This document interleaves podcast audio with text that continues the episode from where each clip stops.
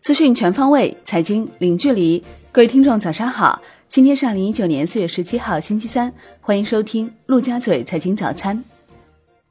宏观方面，国资委表示，第四批混改试点名单已初步确定，在履行有关程序。国资委回应格力电器控股权转让称，只要有利于企业持续稳定发展、市场竞争力提高、国资保值增值，都支持。国资委回应两船合并称。上市公司能够公布的时候，一定会按照规则和要求公布。国资委表示，已有两批共十五家国资划转社保试点，下一步要落实第三批划转，正针对投资运营公司制定授权放权清单，很快会公布。央企第一季度累计实现利润总额四千二百六十五亿元，同比增长百分之十三点一。其中，三月实现利润总额一千八百八十二点八亿元，同比增长百分之十点八。央行连续十八天暂停逆回购操作，周二重启逆回购操作，公开市场净投放四百亿元。Shibor 全线走高，七天 Shibor 报百分之二点七八七，上涨一点五个基点。财政部数据显示。一季度一般公共预算收入同比增加百分之六点二，一季度税收收入同比增长百分之五点四，一季度一般公共预算支出同比增长百分之十五。国内股市方面，上证综指收涨百分之二点三九，深证成指涨百分之二点三三，创业板指涨百分之一点八四，上证五零涨百分之三点三五，创十四个月新高，万德全 A 涨百分之二点三八。两市成交七千九百一十亿元，较上日略有放大。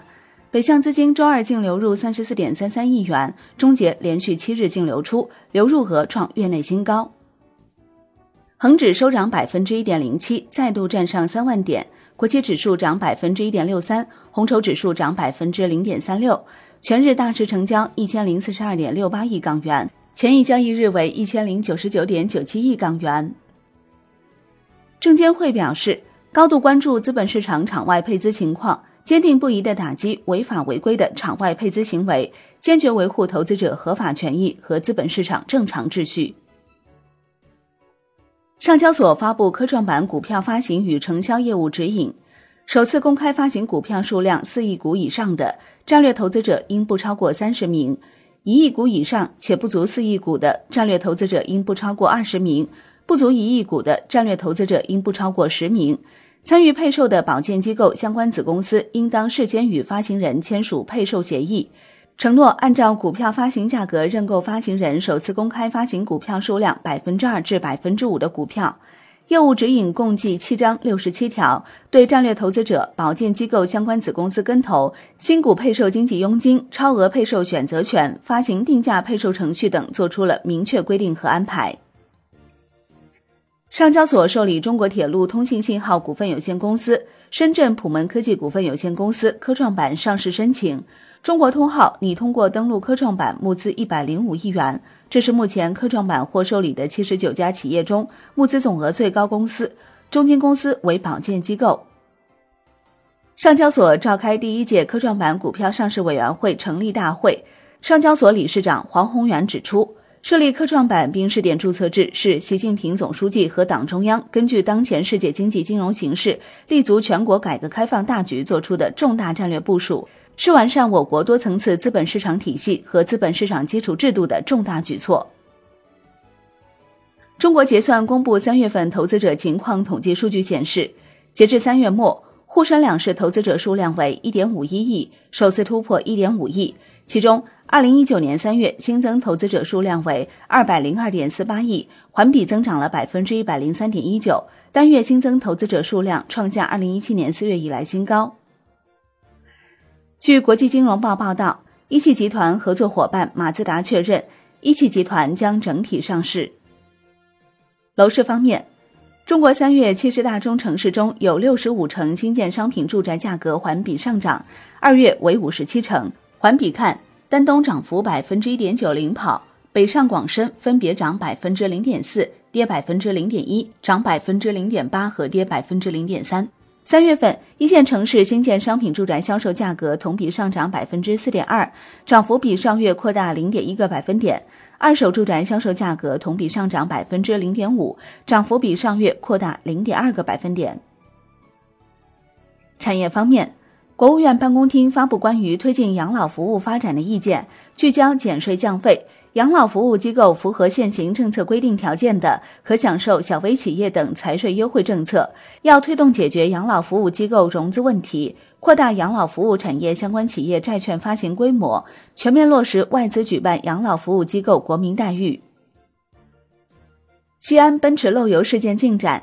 调查组已约谈奔驰销售服务公司西安工作小组，西安市税务部门已介入调查。西安市场监管局发文。对全市 4S 店等汽车销售问题展开整治。另有媒体称，多家险企人士表示，接到总公司相关通知，要求暂停承保与按揭贷款车辆相关的车险长期保单，只能按年承保。奔驰金融服务费最新调查：利之星 4S 店与第三方公司协作，收取贷款百分之三的服务费，利之星获得其中三分之二。银保监会最新回应，已要求奔驰汽车金融公司在全国范围内对其经销商是否存在类似违法违规收费问题进行排查，并进一步加强对经销商的管理，明确要求经销商不得以为汽车金融公司提供金融服务的名义收取费用，切实保护消费者合法权益。国际股市方面，美国三大股指集体收高，道指涨超六十点。截至收盘，道指涨百分之零点二六，标普五百涨百分之零点零五，纳指涨百分之零点三。欧洲三大股指集体收涨，德国 D X 指数涨百分之零点六七，法国 C C 四零指数涨百分之零点三六，英国富时一百指数涨百分之零点四四。商品方面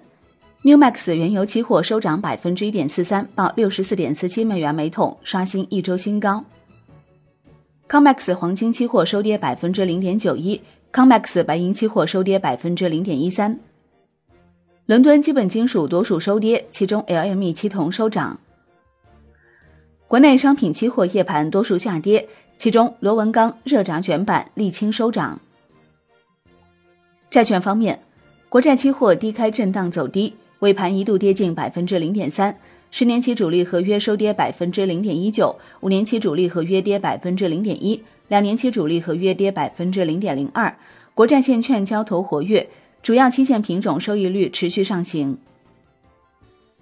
外汇方面，周二在人民币对美元十六点三十分收盘报六点七零七三，较上一交易日跌十四个基点，人民币对美元中间价调升十五个基点，报六点七零九七。好的，以上就是今天陆家嘴财经早餐的精华内容，感谢您的收听，我是林欢，我们下期再见喽。